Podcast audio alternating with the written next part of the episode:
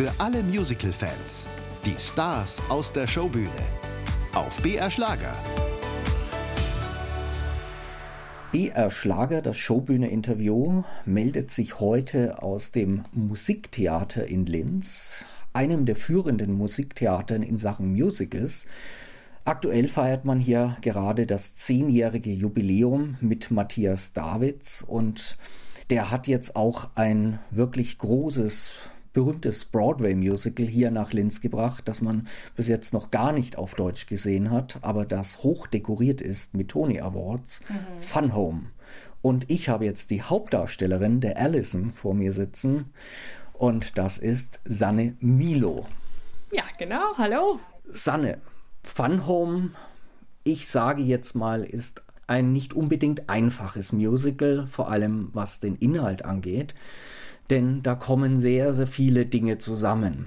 Gehen wir mal zu dem Titel Fun Home. Das klingt zwar nach viel Spaß, aber der Name Fun, der kommt eigentlich ganz woanders her.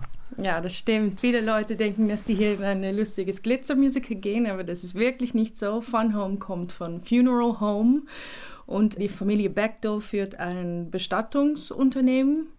Die Kinder nennen das immer lustigerweise das Fun Home oder ich habe das als Kind immer so genannt statt Funeral Home. In dem Stück geht es um ein Coming Out. Mhm. Und es ist, man muss fast schon sagen, das einzige Musical, das mit einem lesbischen Inhalt und vor allem einem lesbischen Charakter, der im Mittelpunkt dieses Stückes steht, spielt. Ja, das stimmt. Irgendwie ist Homosexualität irgendwie, habe ich das Gefühl, akzeptierter oder mehr umarmt oder ist da ein bisschen mehr Glitzer drauf und einfach zu lesbischen Geschichten ist manchmal ein bisschen mehr Abstand vielleicht auch, weil das wird im Stück auch kommentiert, dass die Lesben immer so politisch engagiert sind und die echten Lesben und ich glaube, davon haben Leute ein bisschen mehr Angst, würde ich nicht sagen, aber deswegen ja, weiß auch nicht, wieso das so geworden ist, aber ich glaube, das ist so. Spielt dieses Musical dann sehr mit Klischees, wie eine Lesbe ist?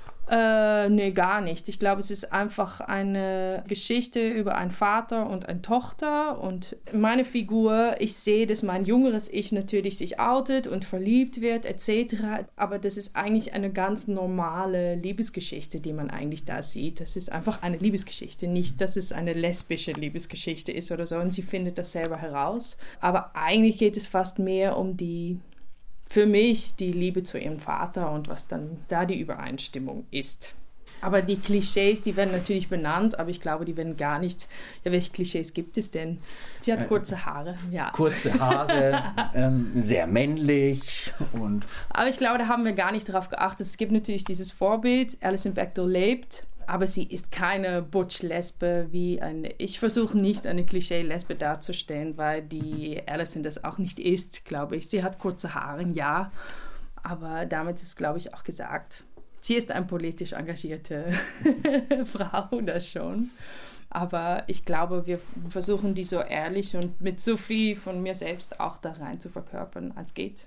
Du bist jetzt eine von drei Allisons. Mhm. Ja, stimmt. Das ist schon echt cool und ich hatte die äh, Gelegenheit schon mal mit Selina. Wenn ich hier angefangen habe, haben wir Mary Max gemacht und dann war sie auch schon mal mein jüngeres Ich. Aber es ist eigentlich ganz spannend, weil eigentlich als Darsteller macht man selber normalerweise Rollenarbeit und denkt nach, ich spiele jetzt diese Szene und was ist alles davor gekommen? Wo war ich? Wo habe ich gelebt? Welche Leute habe ich getroffen? Wie sah ich denn aus? Wie habe ich mich gefühlt? Und all diese Sachen werden für mich dargestellt von meinen zwei kleinen Minimis oder so. Das ist eigentlich ganz krass, dass man irgendwie die Rollenarbeit so vor sich sieht und man kann sich nicht darin reinmischen. Das wird einfach so gemacht und das ist es. Es war irgendwie so ein so ein komisches Prozess, weil man schaut das nur zu, man schaut es nur an. Man kann nicht einsteigen. So die, die ganze Probenzeit war eigentlich super einsam und super intensiv, weil man ist bei allen Proben dabei, in jeder Szene bin ich drin, alles passiert um mich herum und ich muss es alles in mir verarbeiten. Das, das heißt, du stehst eigentlich dauernd auf Aha. der Bühne und schaust deinen zwei jüngeren Ichs dann zu. Ja, genau. Genau, ich versuche herauszufinden, wieso mein Papa sich umgebracht hat und ob das meine Schuld ist. Das ist eigentlich die Frage, die ich mir auch stelle. Mein Coming Out und damit fängt das Stück an und dann gehe ich einfach die Geschichte nach und all meine Erinnerungen werden gespielt. Der Papa bringt sich um in dem Stück mhm. und das auch nicht aus irgendeinem Grund, sondern eigentlich, äh, der hat schon was mit dem Coming Out zu tun. Er ist nämlich selber schwul. Ja, das stimmt. Das stimmt. Vier Monate nachdem ich mich geoutet habe, äh, hat er sich umgebracht und äh, indem er sich vor einen Lastwagen stürzte. So, es ist nicht so ähm, schon ein krasses Ding, was da passiert ist. Und äh, die echte Allison war natürlich nicht dabei. So hundertprozentig sicher wissen, ob es deswegen ist, weiß man natürlich nicht, was der Grund war, weil äh, jemand macht das natürlich alleine, aber sie versucht so gut wie möglich herauszufinden, was der Grund war drei Allisons auf der Bühne. Geht das Ganze chronologisch oder springt das auch zwischen diesen drei Altersstufen hin und her? Ja, das haben die äh, Schreiber so unfassbar klug gemacht. Es geht eigentlich mehr so Thematiken nach und manchmal geht es dann zum Beispiel über das, wie ich aussehe und wie ich dann spüre, dass ich eigentlich kein Kleid anhaben möchte und dann wird rübergeschnitten. In, dann sind wir manchmal auch zu dritt auf der Bühne. Mhm. Und dann äh, ist die mittlere Allison, die dann auf die Universität ist schon, die schreibt dann einen Brief an ihren Eltern, wo sie sagt, hey, und Coming Out, ich bin lesbisch und dann zieht sie sich diesen Kleid doch nochmal an, weil sie sich dann doch nicht traut, schon zu sagen, ich will dieses Kleid nicht tragen, okay, ich mache es dann doch Papa und ich stehe da in der Mitte und dann kommen eigentlich, das, das haben die super schön ineinander vermischt. Geht immer hin und her. Ich habe es eingangs gesagt, es ist eine harte Kost streckenweise. Mhm. Auf was muss sich da ein Musical-Besucher heute einlassen? Es ist ja ein komplett anderes Musical, als man das auch sicher hier am Musiktheater Linz gewohnt ist. Ja, das ist so, aber Musical kann so unfassbar viel mhm. und das Stück liegt mir so am Herzen. Ich habe es damals in Holland gesehen, wenn es in Amsterdam oh, gespielt okay. wurde. Und da fand ich es auch so toll, da war ich so unfassbar beeindruckt. Und es ist einfach eine wunderschöne, super gut geschriebene Geschichte. Es ist auch echt ein Musical. Man kann sagen, es ist ein Schauspiel mit Lieder, aber nein, es ist ein Musical es ist auch echt lustig. Die Familie ist auch, es ist so absurd, was da alles passiert. Überhaupt, man kann nur szenische, lustige, richtig harte Witze darüber machen, weil es ist, es ist so krass. Es ist ein Bestattungsunternehmen und die Familie und dieser Papa traut sich nicht zu sagen, dass er schwul ist und die ganze Situation ist lustig und Alison Bechdel ist unfassbar lustig und Fun Home ist basiert auf einem Buch, ist auch ein richtig lustiges hochintelligentes äh, eine, Buch. Eine Graphic Novel. Graphic Novel, ja, so genau. Heißt, ja. Genau. Ich habe mich da durchgearbeitet und es war echt nicht so leicht, weil mein Englisch ist sehr gut. Aber ich musste da richtig oft mein äh, Dictionary dazu holen, weil ich echt dachte, oh mein Gott, was ist dieses? Wirklich jede Seite einmal, glaube ich. Aber es ist echt auch eine lustige Geschichte.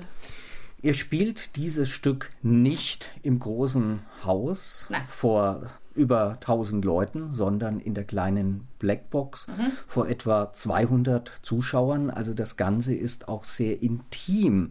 Mhm. Wie wirkt sich das auf die Inszenierung aus?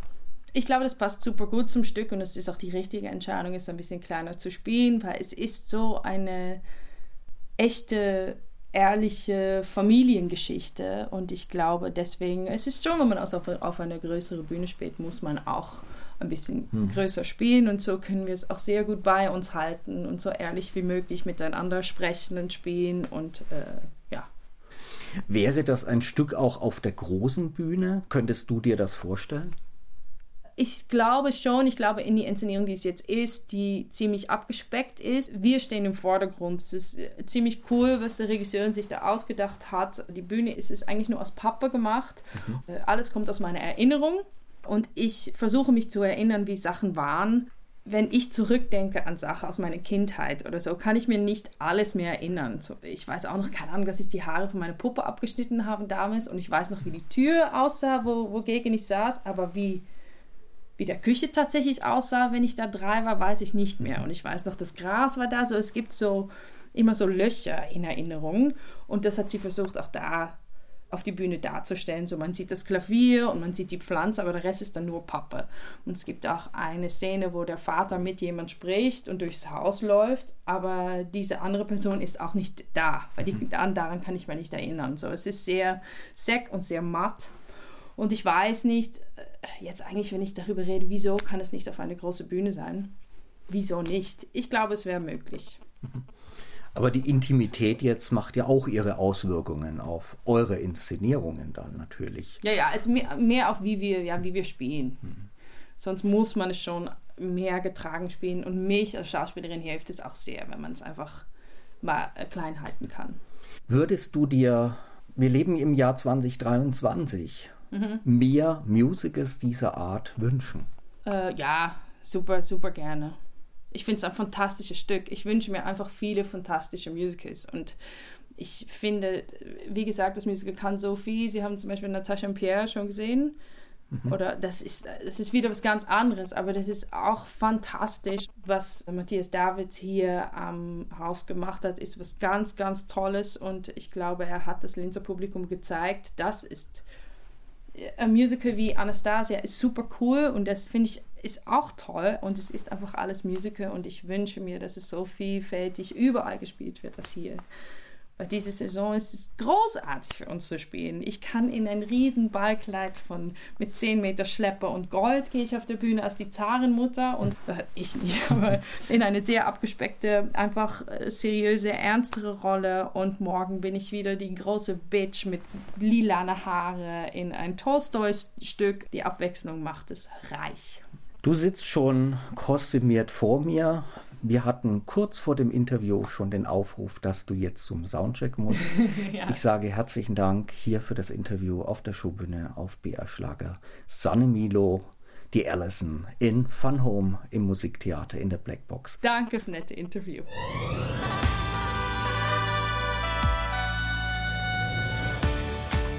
Die Showbühne. Jeden Sonntag von 20 bis 21 Uhr auf BR Schlager.